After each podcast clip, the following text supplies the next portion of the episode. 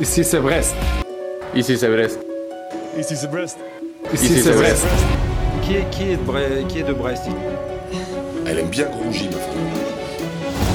Le doublé de Jérémy Le Doiron Donnez-lui le ballon d'or Balle de but pour Honora La barre entrante Mais ils s'en foutent ces Bretons Ils s'en foutent ces Brestois des grands, des grands connaisseurs qui peuvent se permettre de parler à ma place.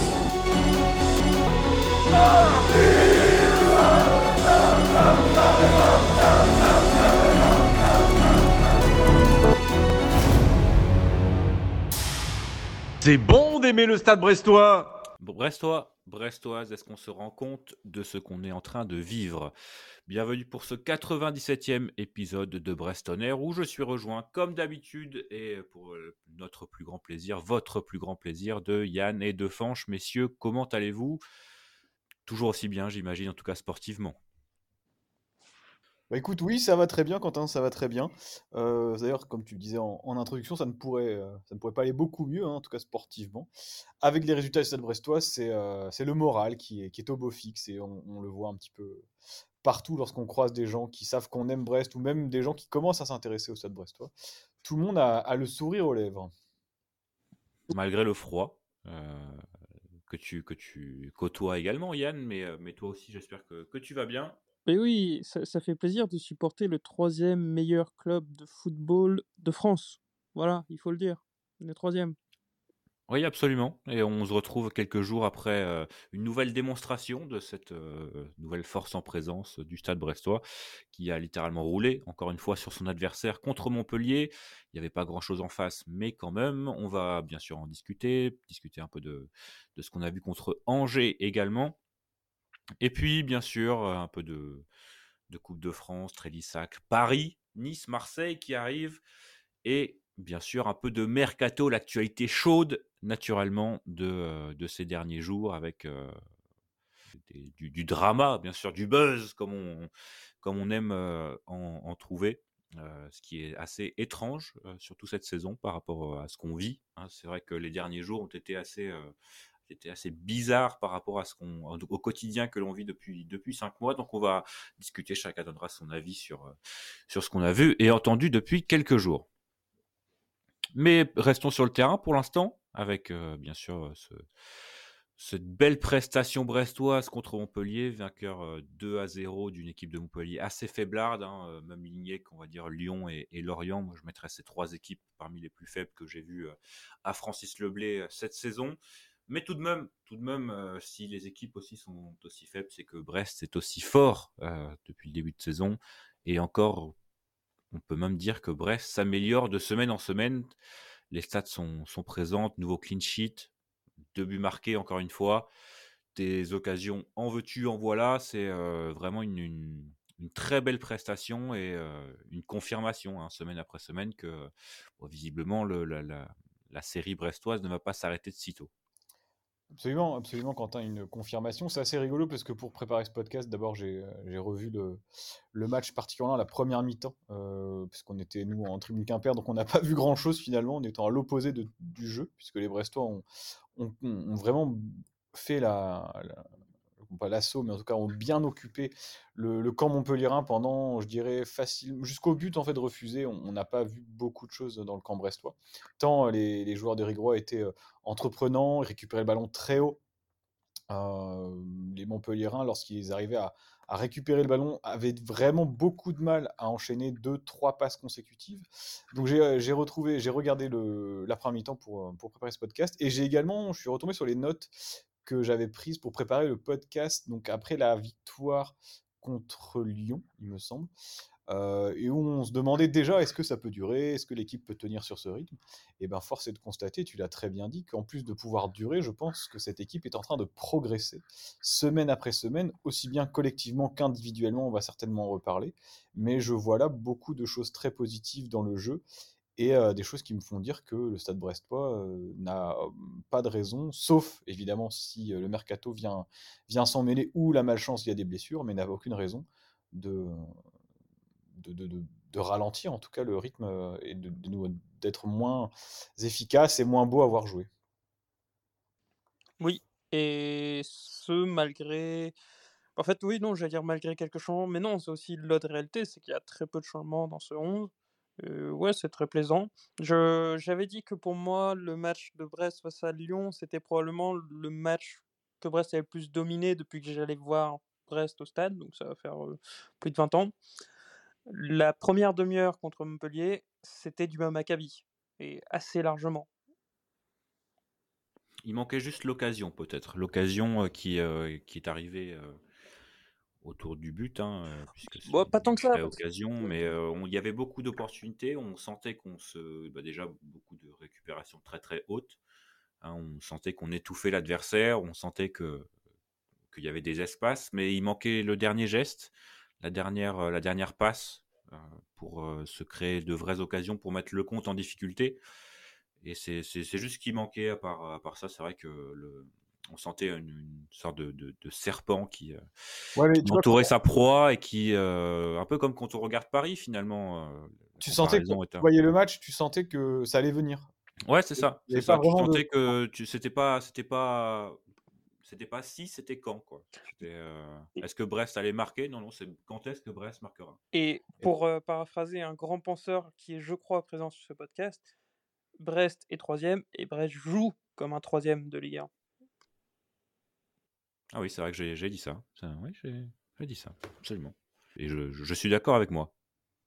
Je parlais tout à l'heure de progression de l'équipe et de progression à la fois individuelle et collective. Je pense notamment à la doublette Madi Camara Hugo Magnetti, qui euh, est finalement euh, un, une doublette, un binôme qui était déjà présent au Stade Brestois l'année dernière et même au début de saison lorsque tout allait mal. Et finalement avec le même, et ils jouaient assez. D'ailleurs, ils jouaient pas forcément ensemble, ils jouaient pas tous les deux, ils n'étaient pas forcément titulaires. Hugo Magnetti était assez souvent remplaçant. Comment est-ce que vous vous expliquez le fait qu'on passe d'une équipe qui avait euh, crois que c'est 14 points à la 18e journée, donc c'est-à-dire au même stade de la compétition l'année dernière, avec finalement l'effet- un effectif quasiment inchangé, parce que si on prend le 11 qui a débuté contre Montpellier ce dimanche, et le 11 qui, avait, euh, qui pouvait potentiellement débuter l'année dernière à la même époque, il n'y a quasiment aucun nouveau joueur, euh, si je dis pas de bêtises. Loco était arrivé, Lala était arrivé, donc très peu de changements d'hommes, mais pourtant dans les faits, et dans ce qu'on nous propose, c'est extrêmement différent. Est-ce que comment vous analysez ça, vous? Est-ce que c'est la confiance accordée à Eric Roy, les automatismes, des joueurs qui jouent pleinement euh, leur potentiel, de la réussite, des adversaires moins bons? Je ne sais pas comment est-ce que vous, vous voyez ça. C'est l'effet Adrien Lebeau. Voilà, c'est ma théorie. Non, plus sérieusement, c'est un peu tout. Évidemment, la confiance, aussi des joueurs qui, je pense, osent plus, osent faire des choses qu'ils n'osaient pas il y a quelques mois, quelques années. Et l'exemple, c'est celui dont je n'arrête pas de parler depuis 2-3 jours, c'est Madi Camara. Enfin, le... J'ai toujours bien aimé Camara, mais ça n'a rien à voir avec ce qu'il montrait l'an dernier. Et voilà, je pense que les joueurs prennent conscience de leur qualité, prennent confiance. Et puis, bah, y a aussi, je pense qu'il y a aussi l'effet inverse. Les équipes en face commencent à se dire que bah, c'est Brest, c'est une équipe chiante, c'est une équipe qui va vous étouffer. Et tu vois, il y a tout ce mind game qui se met un peu en place où tu viens jouer à le blé, tu sais que tu vas passer un sale moment. C'était pas forcément le cas la saison dernière. Et des joueurs qui, euh, qui ont confiance en leur qualité, et je dirais même qui se découvrent de nouvelles. Euh, Madi Camara, je peux, pour parler de, de lui, hein, puisqu'on est pas mal sur, euh, sur le sujet, je pense que, je sais pas trop comment il a été formé, mais c'est clairement pas le profil euh, de joueur qu'on s'attendait quand il est venu de Saint-Etienne. Hein, on, était plutôt sur un, bah, bis finalement, Euh, un joueur pas mal dans les duels qui, euh, qui récupérait le ballon et qui donnait à d'autres joueurs pour, pour euh, lancer les, actions. Et finalement, bah, c'est lui qui euh, fait presque le lien maintenant entre l'attaque et, la défense. C'est lui qui, euh, trouve les, bons, appels et qui, qui, euh, aide l'attaquant. Il se projette beaucoup. Hein. C'est vraiment Ouais. intéressant de le, voir se, de, de le voir se projeter vers l'avant, parce que d'ailleurs, sur le but de Magnetti, c'est- il y a une très, une très belle remise de Steve Mooney. On pourra en reparler aussi de Steve Mooney, qui est, je trouve, assez intéressant cette saison. Notamment dans son jeu en remise. Mais il, il tombe sur, sur un Camara qui est déjà très haut et ma Camara qui lui sert Magnetti. Donc c'est extrêmement intéressant de voir que les deux milieux de terrain sont dans la surface de réparation euh, alors que voilà, l'équipe n'est pas euh, menée ou quoi que ce soit. Hein, il y a encore 0-0 à ce moment-là. Donc ils n'hésitent pas à se découvrir et à aller de l'avant. Et c'est ce qui fait leur force, je pense, euh, cette saison aussi. C'est cette volonté collective de jouer vers l'avant, de jouer ensemble, de prendre des risques. Et comme tu disais, Yann, maintenant ils ont confiance et ça joue sur l'effet inverse de l'adversaire qui, lui, sait qu'à Brest, il peut prendre un but à tout moment. Et euh, c'est une mayonnaise qui, a très bien pris cette année. Et je crois que d'ailleurs, on perd un seul match pour l'instant à domicile, c'est contre le PSG à la dernière minute, ou dans les dernières minutes, et une victoire, une parisienne pas forcément méritée d'ailleurs. Ça montre la solidité de l'équipe, qui, euh, en plus de ça, est également très bonne à l'extérieur, parce qu'on est deuxième à l'extérieur. Et on est troisième en général. Donc de toute façon, quand on est troisième en général, c'est que les, stats sont plutôt bonnes. Mais pour revenir sur Camara, même contre Angers, hein, c'est lui qui fait la.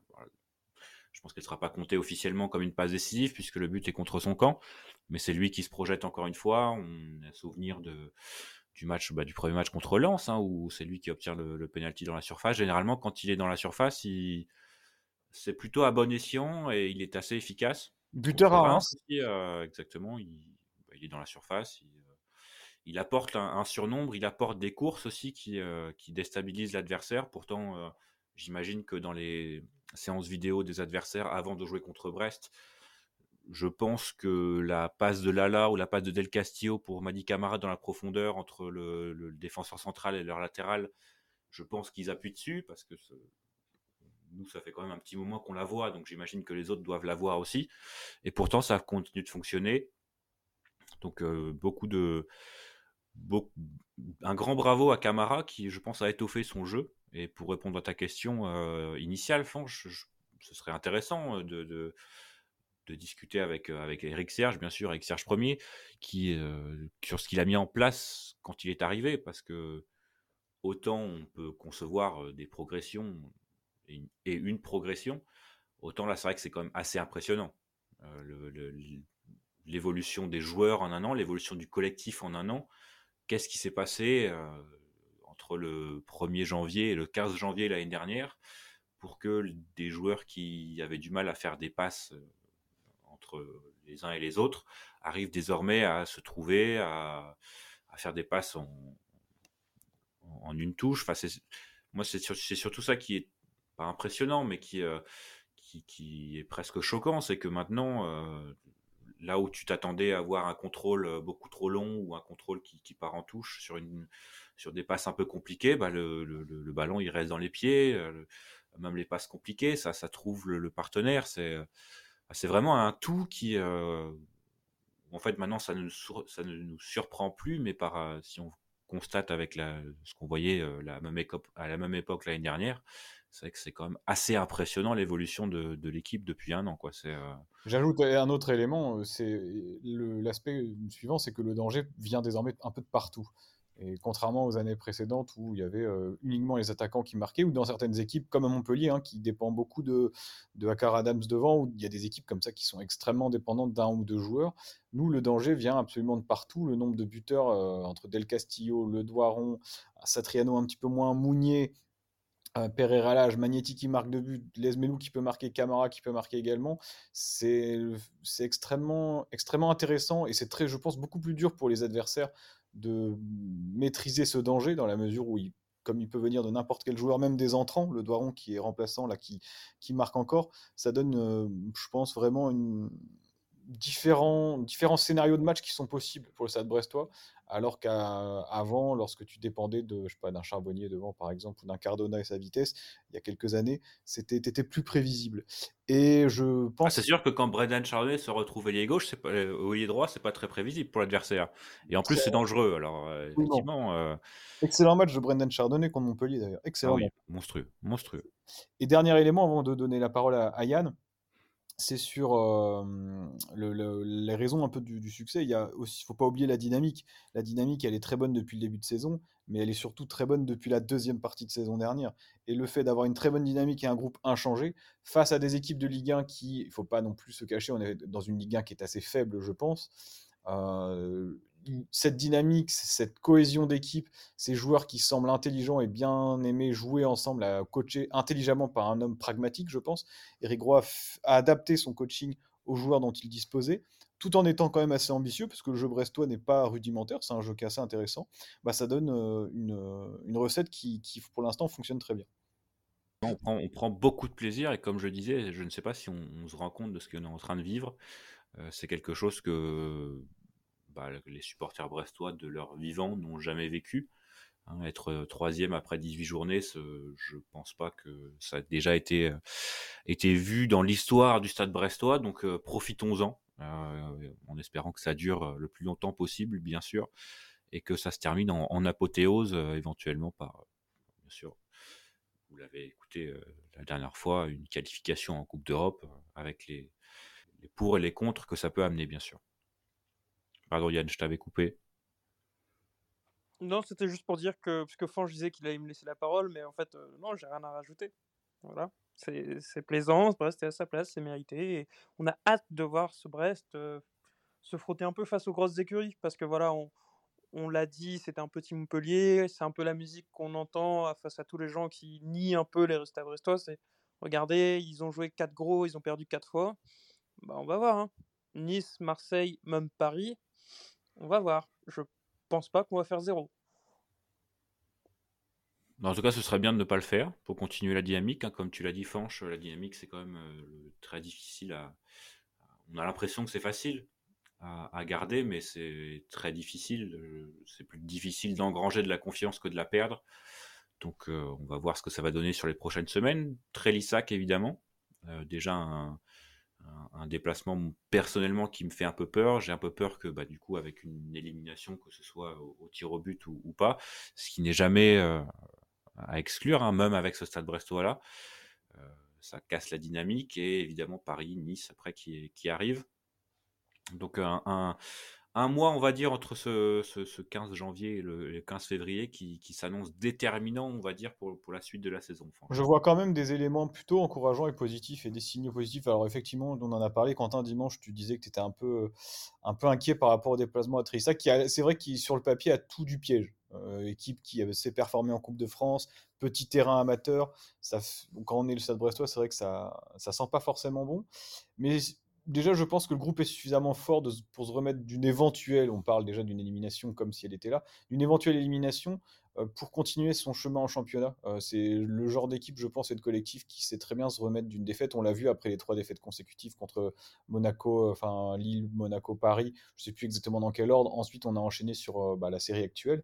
Et en plus de ça, je vois des éléments, notamment individuellement, qui reviennent soit à leur meilleur niveau, soit qui progressent, ceux qui reviennent à leur niveau. Je trouve que Jonas Martin, c'est beaucoup mieux sur ses entrées. Euh, vraiment un joueur euh, qui euh, m'avait un petit peu déçu sur son début de saison, mais je pense qu'il était aussi blessé. Et là, physiquement, il a l'air mieux. Donc, dès qu'il rentre, ça se voit. Le Doiron qui commence à marquer des buts, il en est déjà à 4, alors qu'il avait galéré en début d'année. Euh, là, que j'avais trouvé un petit peu moins bien aussi ces derniers temps, j'ai trouvé beaucoup mieux qu'en Montpellier. Doumbia qui va revenir de la canne et qui a des choses à nous montrer après son formidable match contre l'Orient. Donc il y a plutôt des signes encore encourageants pour, qui me permettent de dire que je, pense que la série euh, et la bonne, dynamique va, se poursuivre. Peut-être pas contre Paris, Nice, Marseille avec autant de victoires, mais en tout cas euh, avec un rythme régulier euh, de, points engrangés. C'est sympa quand même de, vivre, ça va être sympa de vivre ces matchs contre, contre Nice et, Marseille qui finalement, bah, même Paris, hein, mais qui finalement vont être des matchs à 6 points pour, euh, pour Brest, des choses qu'on n'imaginait jamais euh, dire de notre vivant, et pourtant nous y voilà. Un match à 6 points, euh, peut-être pas au parc, hein, mais contre Nice et Marseille très clairement.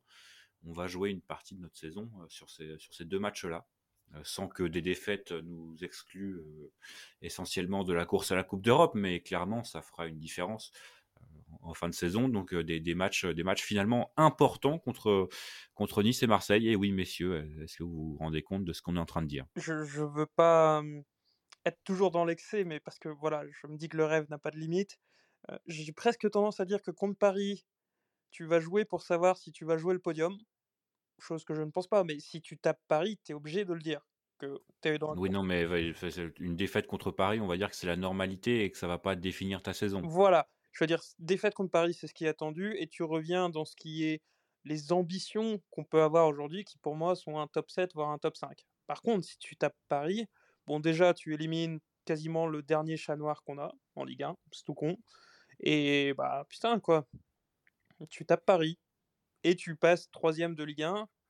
Enfin, tu restes troisième de Ligue 1 avant d'aller jouer Nice chez toi à domicile ou enfin, je le dis, j'ai pas peur, mais pour moi, on est favori face à un Nice qui est en méforme, face à un Brest à domicile, t'es favori, tu peux passer deuxième. Et c'est pas Nice, anodin, euh, deuxième Nice- après 20 journées. Nice qui est... bah, je pense qu'on va perdre à Paris de manière assez logique et assez nette, même si euh, l'équipe fera certainement un, un- un match correct, mais Paris est bien au-dessus, je pense, au Parc des Princes. Mais à, à domicile contre Nice, c'est clair, Nice en plus, c'est une équipe, tu disais, en méforme, il reste sur trois défaites consécutives à l'extérieur, et c'est pas contre des cadors, c'est au Havre, à Nantes et contre Rennes. Euh, Il y a large, il y a je pense il y a eu une, une solidité défensive niçoise qui faisait leur réussite euh, cette, euh, en ce début de saison. Là, ils semblent un petit peu l'avoir perdu. Offensivement, c'est moins bien. Mofi est parti à la canne. Donc je pense qu'effectivement, le match contre Nice, il est, en tout cas, je sais pas si on est favori, mais c'est au moins du 50-50, ça, ça c'est sûr. Et j'ai regardé un petit peu le classement aussi pour voir justement, ce- parce qu'on se demandait si le podium c'était quelque chose qui était anecdotique aujourd'hui. Je pense, je suis d'accord avec Eric Roy, c'est pas anecdotique. Ça veut pas dire qu'on finira sur le podium euh, en fin de saison, moi j'y crois pas du tout. Mais quand on regarde un petit peu déjà l'écart avec les. euh, avant, on avait toujours sur ce podcast l'habitude de regarder l'écart avec le. Quoi C'était le 17e à l'époque, le 18e, le 18e souvent. Là, l'écart déjà avec le 9e commence à être très intéressant. Même avec le 8e, on est à plus 8 sur Lens. Dans la mesure où on peut imaginer que le PSG remporte la Coupe de France, le 7e serait européen. Tu as 8 points d'avance sur la zone non européenne. Ça commence, je trouve, 8 points sur la deuxième partie de saison à avoir du sens. Est-ce qu'on se rend compte de ce qu'on est en train de dire? Je le répète, euh, Oui. de faire ce podcast. euh, Et moi, je vais aller plus loin et revenir un peu sur euh, les propos. Quentin, tu vois potentiel, enfin, tu le sens pas contre Trélissac. Moi, je le sens très bien. Et j'ai même pas peur de dire que Brest va s'offrir le luxe d'une belle aventure en Coupe d'Europe. Je parle pas forcément de la gagner en Coupe Coupe de France. Coupe de- Commençons par la Coupe de France, Yann. Coupe de France. Je parle pas forcément de la gagner ou même d'aller en finale, mais je pense que cette année, tu peux taper un quart ou un demi sans trop de soucis. Et Bah, pour Après, si tu pas- passes là, tu es en huitième, hein, donc euh, il reste un Oui. match à, un ou deux à gagner. C'est ça. euh, C'est ça, pour moi, là, Trélissac, tu vas passer peut-être pas facilement, mais 1 ou 2-0 sans trop trembler. Tu vas taper une Ligue 1 après, et voilà, ça peut vite, vite aller. hein. Mais en Coupe de France, on n'est pas seulement supporter de Brest, on est supporter de Brest, de Paris, de Lille, de Marseille, de Monaco et compagnie, Nice également, bien sûr. hein. Mais on ne sera pas supporter de Lorient de toute façon, puisqu'ils n'y sont plus, bien sûr. hein. Et bientôt plus en Ligue 1 non plus d'ailleurs. Oui, c'est vrai. Un peu de mercato peut-être, messieurs?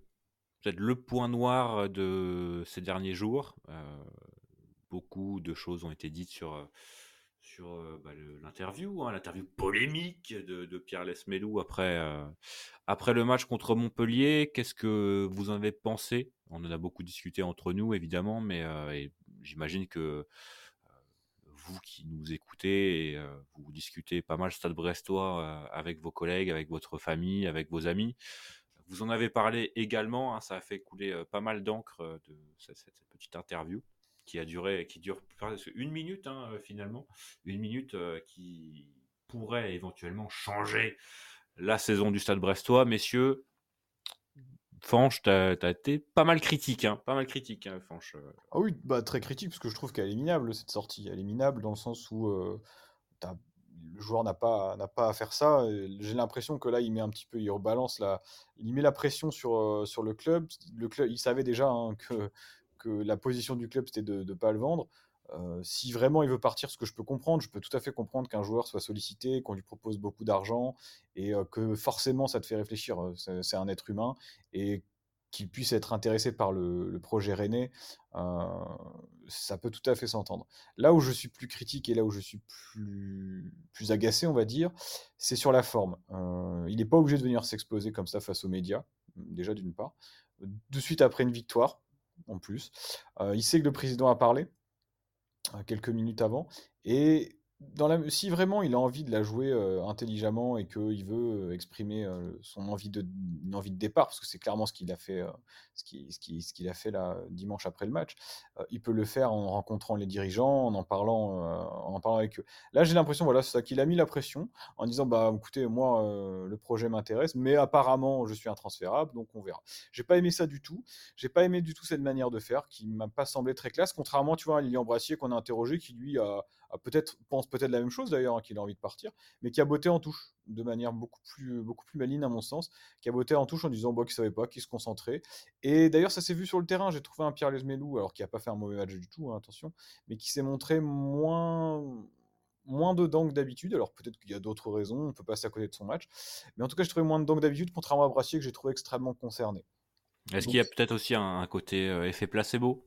Mais peut-être, peut-être, et enfin, peut-être non, non, parce que vraiment, je trouve que même quand tu vois les célébrations d'après-match, c'est pas le Pierre Lesmelou qu'on peut voir habituellement. Mais je comprends, je répète encore une fois, que qu'il soit perturbé, qu'il soit, qu'il ait la tête un petit peu euh, ailleurs, euh, si je puis dire. J'ai pas aimé cette sortie plus dans la forme finalement que, que dans le fond. Vraiment, je, je, pensais à un joueur extrêmement classe qui a prolongé il y a deux mois, n'oublions pas. Et après, attention, euh, je dis pas qu'il doit tout au Stade Brestois. Le Stade Brestois lui doit beaucoup aussi cette saison. Mais si aujourd'hui il est sollicité, c'est parce que le Stade Brestois, ce collectif, fait une très bonne saison. Et euh, voilà, pour moi, le Stade Brestois n'est pas une serpillière. On, sait d'où on vient. Euh, on reviendra, on retournera certainement très vite, très probablement dans le bas du classement et à jouer le maintien dans les années qui viennent. Et euh, on ne faut pas non plus qu'on se prenne pour d'autres, et à mon avis, les joueurs non plus.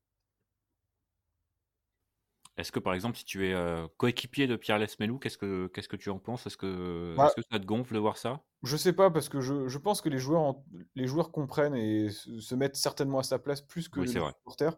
Et euh, je peux pas leur en vouloir. Je pense que les joueurs, il y a l'air d'avoir un groupe qui est intelligent. Je, je, je, pense et comme je dis, je, pense que les joueurs comprennent euh, qu'un joueur soit perturbé, qu'un coéquipier soit perturbé quand tu as des avances comme ça.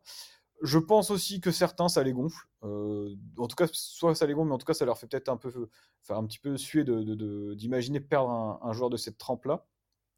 Après, euh, bah, je pense qu'ils sont tous plus ou moins potes, donc bah, voilà, c'est aussi le, le football professionnel. On sait très bien que les mecs sont pas attachés euh, à vie à leur club. Tout le monde n'est pas forcément Brendan Chardonnay. Même lui, un jour, pourrait emmener, mener à, partir, mais ce serait différent. Tu vois, comme je vous disais, un Lilian Brassier qui part ce mercato aussi, qui a pas fait trop de bordel pour partir euh, publiquement, même si j'imagine qu'il qu'avec son agent et son entourage, il n'hésite pas à, se vendre et à contacter des clubs. Faire monter les enchères. Voilà, faire monter les enchères. Ça me choque moins qu'un joueur qui vient comme ça devant la presse et faire un petit peu le mec avec sa capuche, un peu bougon, un peu.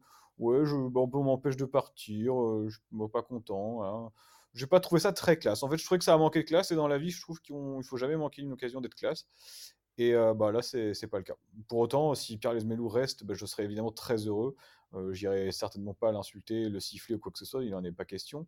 Et j'aimerais bien qu'il reste, parce que pour moi, c'est un joueur extrêmement important dans le collectif brestois.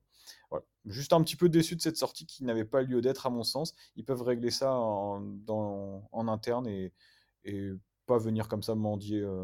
Mais voilà. Nul. Je trouvais ça nul zéro. De A à Z, euh, Ah non, mais c'est vraiment. Euh, ça m'a gâché. Tu vois, je, pense que certains, je suis pas le seul, ça m'a gâché la victoire de dimanche. Quand j'ai vu ça, je me suis dit, bah, en fait, on fait tout. L'équipe fait un truc, un parcours formidable cette année. On sait qu'on va certainement perdre un joueur ou deux.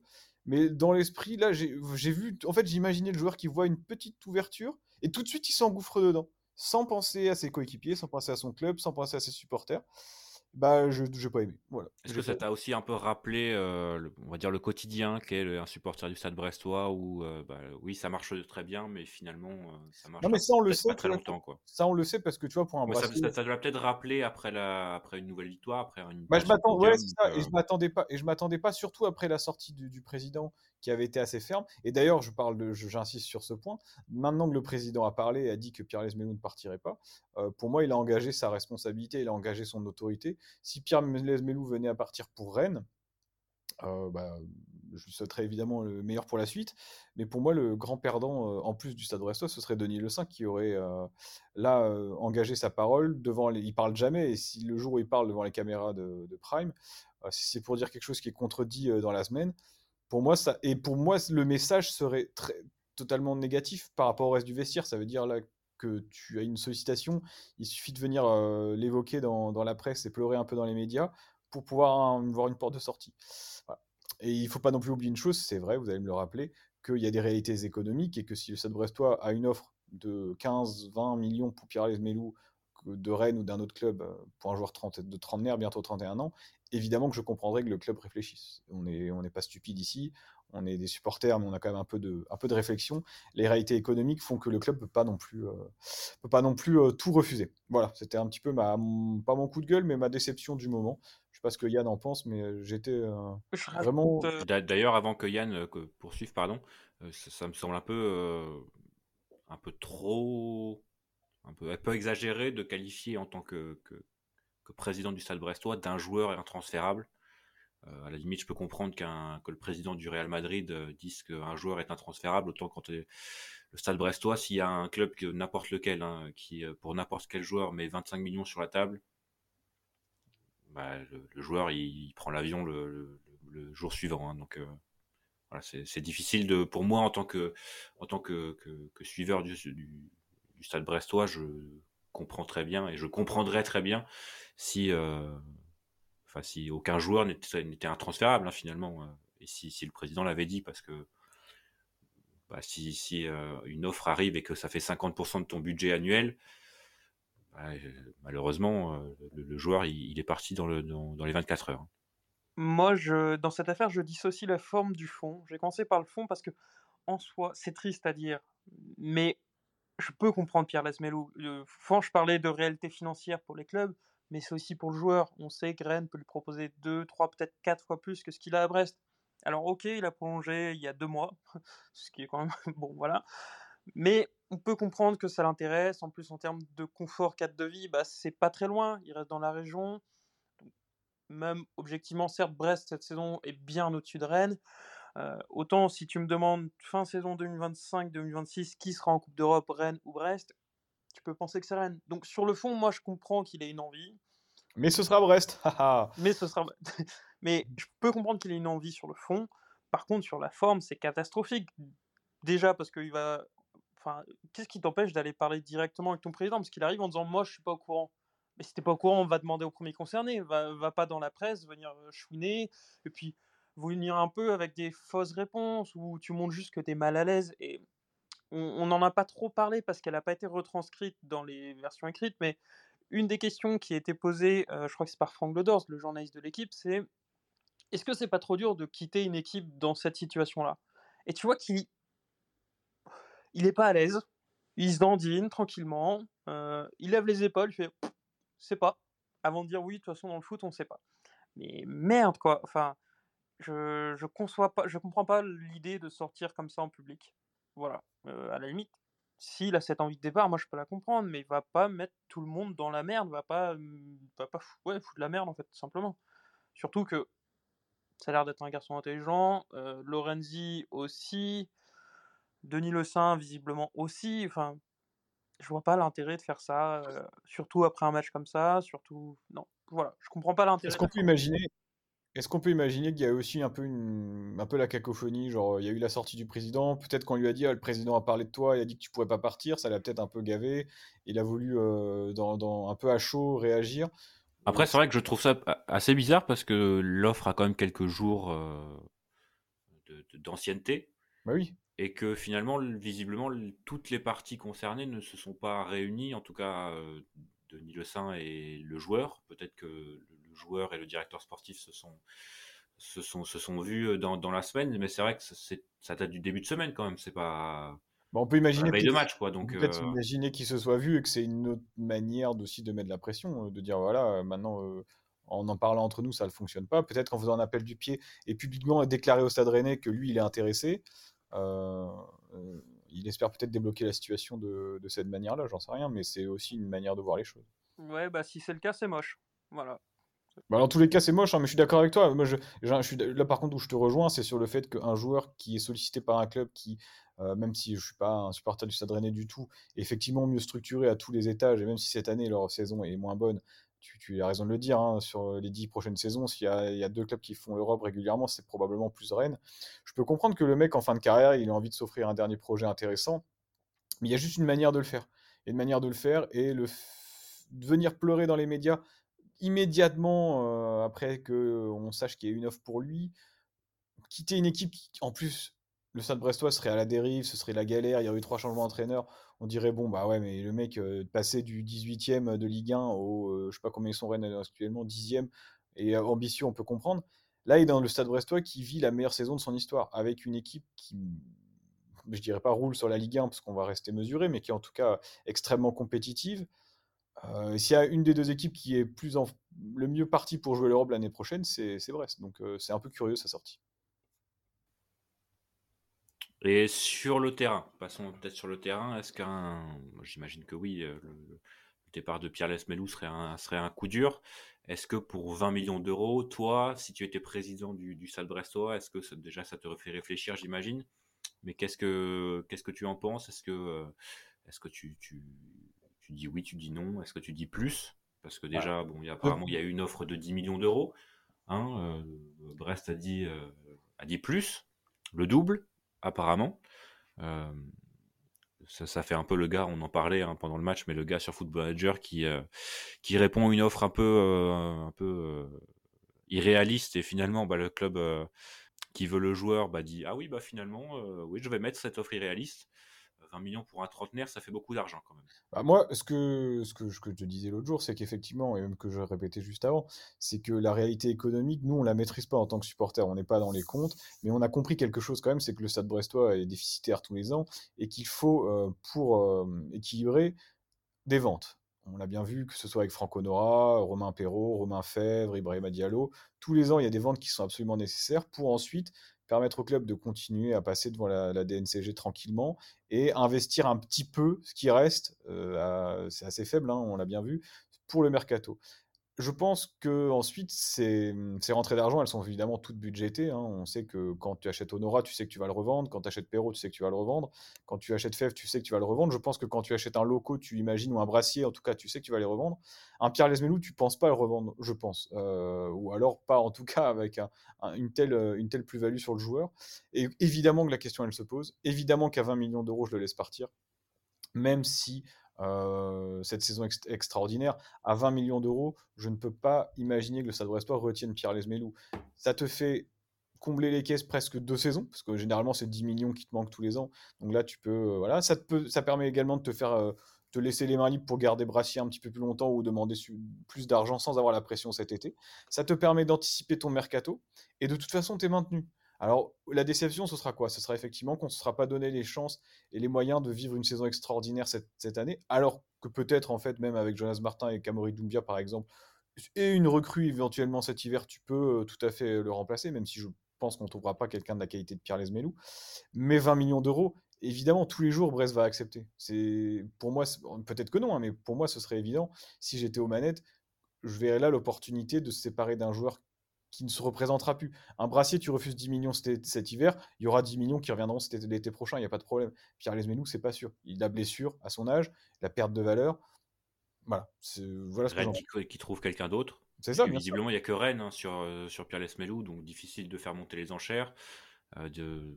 Il n'y aura pas euh, d'autres clubs aussi, on va dire, mal gérés actuellement que, que Rennes qui oseront mettre même 10 millions d'euros hein, sur Pierre Lesmelou, c'est beaucoup d'argent pour un, joueur, un, trentenaire euh, qui euh, finalement n'a pas été, euh, qui a joué à Nice certes, mais qui n'a jamais joué dans un club de, standing européen tel que Rennes. Je, mets Rennes un peu au-dessus de, Nice quand même, surtout à l'époque où Pierre Lesmelou a joué à Nice. Mais c'est vrai que oui, c'est comme beaucoup d'argent et, s'il est bien réinvesti, ça, ça remet quand. C'est là le souci. Bah oui, c'est ça le souci, et je pense qu'il faut être assez réaliste. Euh, aujourd'hui, on n'a pas de plan pour remplacer Pierre Lasmelou. On voit beaucoup de rumeurs de départ, mais aucune rumeur d'arrivée. Euh, voilà, faut être réaliste. On va, si on vend Lasmelou et qu'on doit trouver un autre milieu de terrain en dernière minute, ça sera le mec un peu pris à l'arrache, euh, pas forcément, enfin qui sera forcément moins bon. Donc voilà, il faut aussi s'y attendre. Et c'est pour ça que moi, Pierre Lasmelou, je ne veux pas le laisser partir. C'est aussi pour ça on n'a pas pu anticiper. Et pour rebondir juste euh, rapidement, autant, euh, par exemple, un Lilian Brassier, normalement, tu te dois d'avoir un, remplaçant parce que c'est prévu. Autant Pierre Lesmelou, je pense pas que Grégory Lorenzi s'attendait à ce qu'un club vienne le chercher pour, pour faire signer Pierre Lesmelou. Donc je peux aussi comprendre que au niveau remplacement, ça semble compliqué de, de, trouver un joueur en, en 15 jours, même un peu moins, hein, puisque s'il part, ce sera, j'imagine, pas avant la fin du mercato. Donc, ouais, difficile de trouver un, remplaçant alors que le, le départ du joueur n'était j'imagine. Oui, oui, bien sûr, il n'y aurait aucun reproche à faire à Grégory Lorazini là-dessus. Enfin, c'est inattendu, c'est une occasion unique et on en a très rapidement parlé. Mais moi, je serais supporter rennais. Voir que mon club lâche 20 millions d'euros sur Pierre Lesmelou, qui a plus de 30 ans, qui finalement, certes, est un des meilleurs joueurs de Ligue 1 aujourd'hui, mais n'a jamais performé comme ça sur la durée. Peut-être qu'il va le faire, hein, et on le souhaite. Mais euh, je serais assez fou si j'étais supporter rennais de, de voir ça.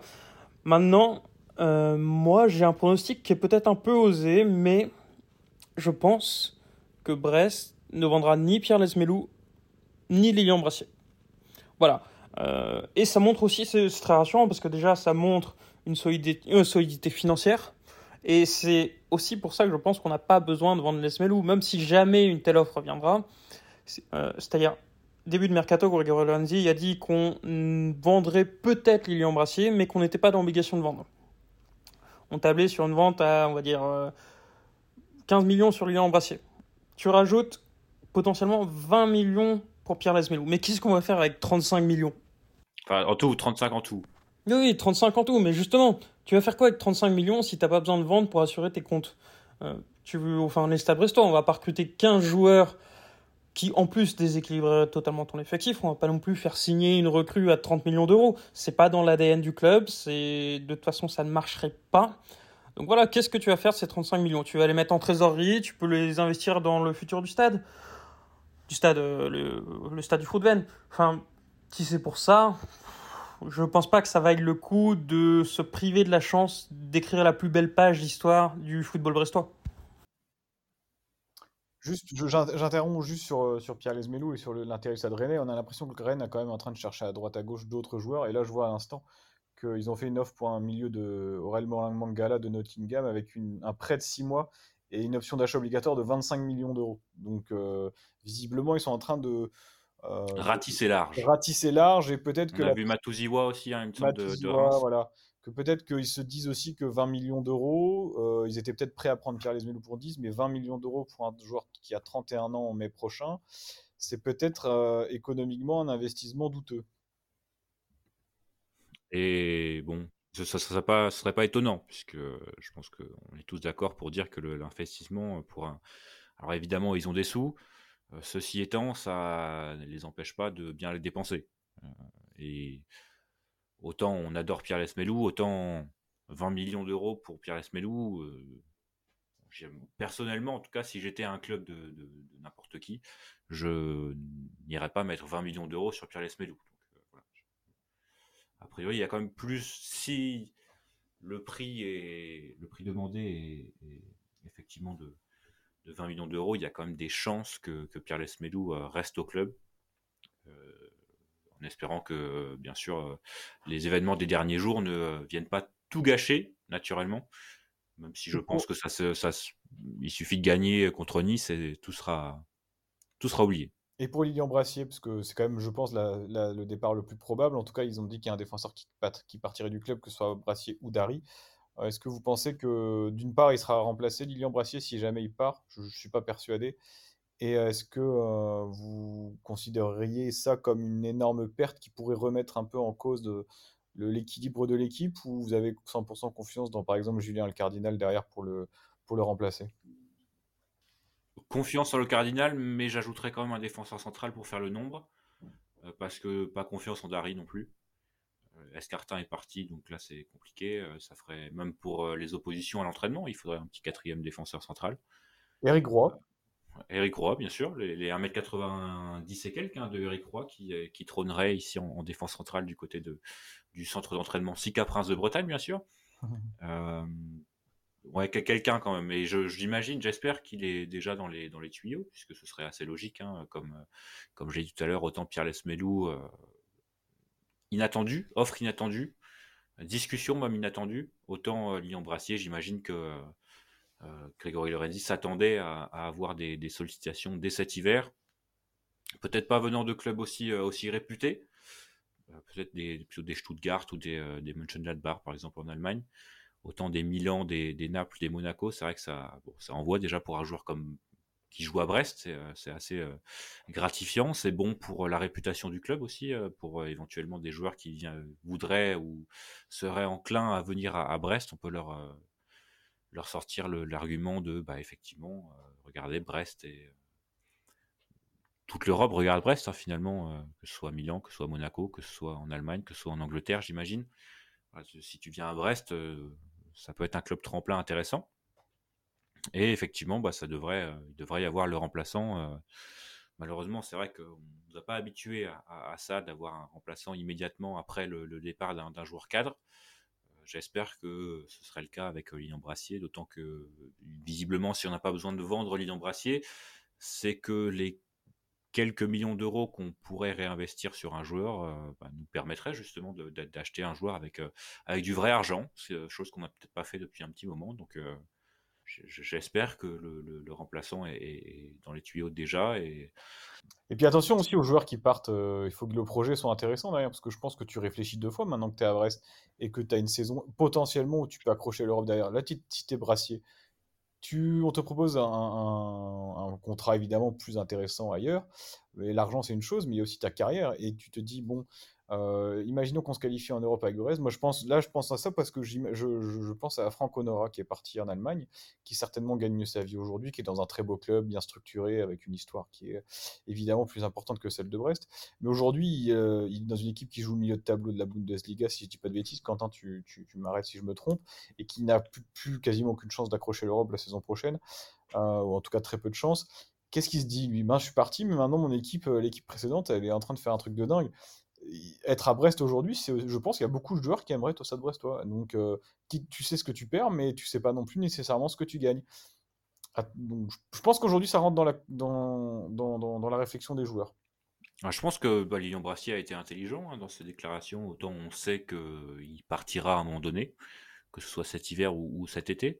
Mais euh, il n'y a pas eu. Je pense qu'il est plutôt pragmatique lui aussi. Euh, bah, il, comprend aussi que l'offre doit être, euh, et je pense que c'est un accord aussi avec le directeur sportif, mais l'offre doit être, euh, doit être conforme à ce que le, Stade Brestois demande pour qu'il puisse partir.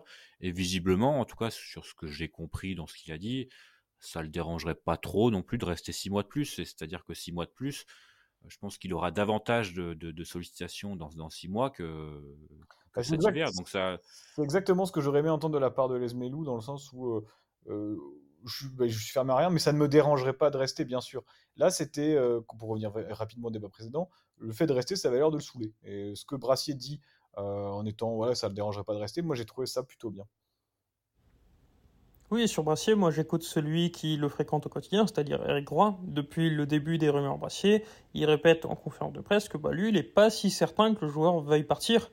Et bon, peut-être que Brassier euh, ment un peu à Eric Roy, je ne sais pas, mais moi je suis persuadé que Brassier veut bien rester pour la simple et bonne raison, c'est que lui, dans tous les cas, il est gagnant. Qu'il parte cet hiver ou cet été, il sait qu'il va partir, qu'il va partir pour un meilleur club et pour un bon prix. Donc il peut attendre au besoin. Marquer l'histoire du Stade Brestois, ça l'intéresse peut-être. Après, je pense qu'effectivement, Brassier n'est pas contre rester, mais par contre, il a des peut-être des conseillers ou, ou d'autres personnes qui verraient d'un bon oeil toucher quelques une petite commission, quoi sur l'éventuel transfert. C'est-à-dire bah, on n'est jamais à l'abri d'une blessure, d'un, ligament croisé, d'un, de quelque chose qui se passe qui l'empêche de, d'avoir des, sollicitations dans six mois. Donc euh, c'était aussi intéressant pour, euh, pour tout le monde de, prendre le chèque quand il est disponible. Quoi. Mais effectivement, Brassier, je pense que ça le.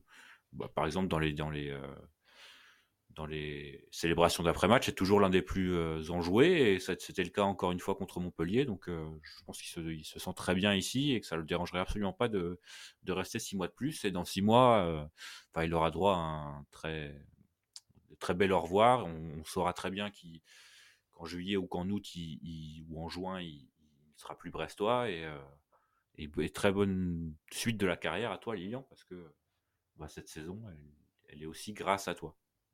Peu de, peu de rumeurs euh, en termes d'arrivée, en tout cas.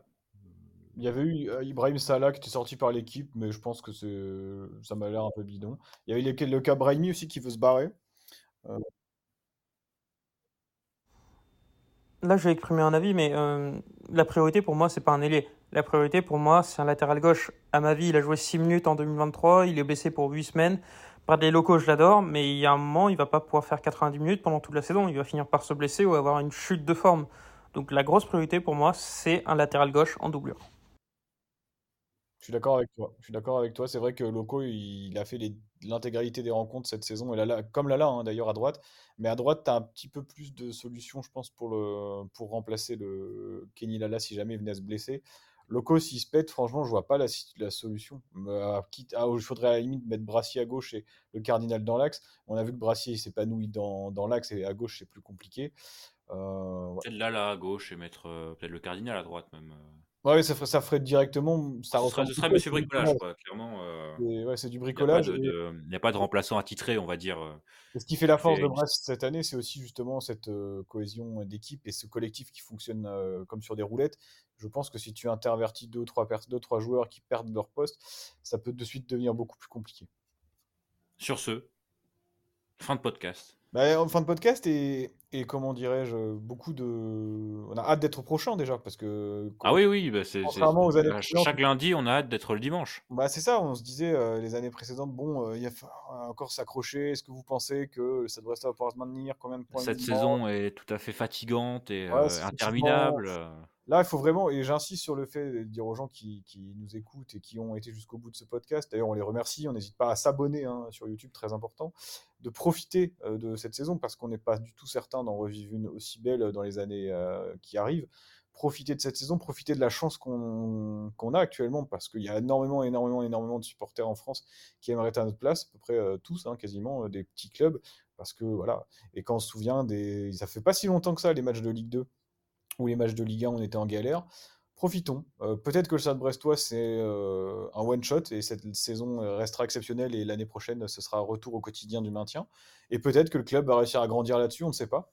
Mais en tout cas, on a vraiment hâte de voir ce que la suite de la saison nous réserve. Et quoi qu'il arrive, on sera content parce que euh, si jamais on rentre dans le rang et qu'on finit, je sais pas, dixième, on aura quand même vibré une bonne partie de la saison. Et si jamais c'est mieux que ça, eh ben, ce, sera, ce sera fou. On est le 16 janvier et Brest est presque déjà maintenu Ouais, je pense que. Euh, ce qui était l'objectif de début de saison, hein, naturellement. Donc, euh, effectivement, même si. Euh, mathématiquement, là, Lorient est combien au niveau du classement? Ils, sont ils ont 22 points de retard sur nous. 53 points, ils sont. 22 points, 22 points de retard. Lyon a 16 points, barragiste. Donc, on a, oui, on a effectivement une belle marge. On a 18 points sur le barragiste. Il faudrait un cataclysme pour qu'on. Bah non, enfin, là, j'y crois même pas. Non, c'est même pas, le... même, pas... même pas raisonnable d'en parler. On est en Ligue 1. non, mais oui, c'est, ce serait une, sixième saison désormais euh, consécutive en Ligue 1. Ça, on, a commencé, on, dit, ouais, on monte la saison, on monte en 2019. Ouais, bah c'est euh, rien que le fait d'hésiter sur le combien. Et sur ces six saisons, ça fait beaucoup. Si on fait le, si on revient un petit peu sur ces six saisons, finalement, on aura, on a eu des matchs qui ont été sympas, des, des victoires qui ont été belles, mais vraiment des moments où on a vibré sur la durée. Il y a eu la série de six victoires avec Derzakarian, mais on n'avait pas gagné un match pendant, euh, pendant deux mois avant. Finalement, c'est la première fois qu'on vibre autant. Les débuts d'Aloglio étaient sympas. Ah, ils étaient irréguliers quand même.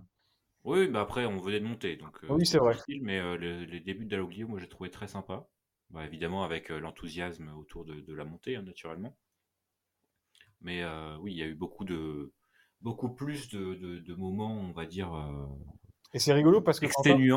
Quentin, tu, disais, euh, tu, disais, dans un podcast précédent, euh, alors ça fait quelques temps hein, maintenant, mais que, et on en parlait, qu'il y avait pas mal d'équipes qui avaient eu leur moment où elles avaient pu vibrer, que ce soit Strasbourg, que ce soit Reims, même Lorient qui a fait une très belle saison. Toulouse, Nantes. Ils ont tous eu le droit à leur moment de bonheur et que bah, nous, pas le droit au bonheur. pas le droit au bonheur, comme, comme je te disais sur le but de refuser de, de Mounier. Euh, mais finalement, bah, peut-être que cette année, on a le droit d'être. Euh, et en plus, ce qui est beau, c'est qu'on a la chance d'avoir d'être euh, évidemment très bien placé en championnat. Donc, vu le nombre de points qu'on a, on, aura des choses à jouer encore pendant un petit moment. Et qu'en Coupe de France, bah, pour l'instant, ce mardi 16 janvier, on y est toujours, avec un tableau qui s'est déjà délesté de Lens et qui va perdre Marseille et Rennes. Donc, alors peut-être, Et moi, j'y crois à la Coupe de France. Je trouve qu'il se dégage quelque chose de cette équipe. Et puis au-delà du fait d'y croire, j'ai envie d'y croire. J'ai envie pour une fois d'avoir de l'ambition pour Brest. Et c'est plaisant. Et je pense que c'est ça qui arrive à fédérer des gens autour du club, les jeunes comme les plus anciens. Oui, bah on, pense quand même à, tous ces. euh, Il y a beaucoup de jeunes, hein, on voit beaucoup de, de- de- jeunes, de jeunes gens aller au stade, mais on pense aussi à tous ces, à tous ces gens qui viennent au stade depuis euh, des dizaines d'années et qui vivent peut-être euh, certaines de leurs plus belles émotions actuellement. Euh, effectivement, tu l'as dit tout à l'heure, il est possible, c'est une possibilité qu'on ne vive jamais de nouveau une telle saison, de telles émotions. Bah, la dernière fois que a sur, été euh, aussi bien classé en Ligue 1, en fini 8 c'était en 1987. Donc aucun de nous trois n'était né, et, de- et on était loin d'être né d'ailleurs. Donc s'il faut attendre euh, 40 ans euh, ou 35 ans pouah, pour revibrer, bah, on aura 70 ans. Donc euh, profitons-en maintenant, parce que ça c'est pas peut-être pas peut-être pas peut-être pas gagné d'avance qu'on revive ça. Mais quel plaisir, pour l'instant, quel plaisir en tout cas. On, on savoure, on savoure. Et euh, bah, vivement dimanche, hein, comme dirait euh, Michel. Mais pas Derzakarian. Non. Juste un truc, le match c'est samedi. Hein. Ouais, mais vivement dimanche quand même, puisqu'on sera qualifié. Et oui, et plus qu'à 4 matchs de l'Europe, on va se qualifier en Europe via la Coupe et le championnat. Ah oui, c'est- ouais, ouais. Et si c'était nous qui offrons la septième place qualificative à, à la Ligue 1 Et oui, et les Lensois qui vont de- devoir venir demander pardon. On attend les Lensois. Ah, ça, c'est la, la- la réalité alternative que j'aime. Sur ce, messieurs, bonne Merci. semaine à tous. Bonne semaine à vous, bien sûr. Et euh, à la prochaine pour un, pour un nouveau podcast. Merci à tous de, de- de vous abonner sur YouTube, sur Spotify. Et euh, bah, sur ce, euh, vivons la, la, la prochaine fois, le prochain podcast, la prochaine victoire du Stade Brestois. Ce sera Au Parc des Princes. puis dimanche prochain, puis contre Nice. Ça, fait- ça a commencé à faire beaucoup, mais, euh, mais on y sera et on, on sera là pour, euh, pour analyser et, et en parler dans la foulée. Merci euh, messieurs et euh, à la prochaine, à Le.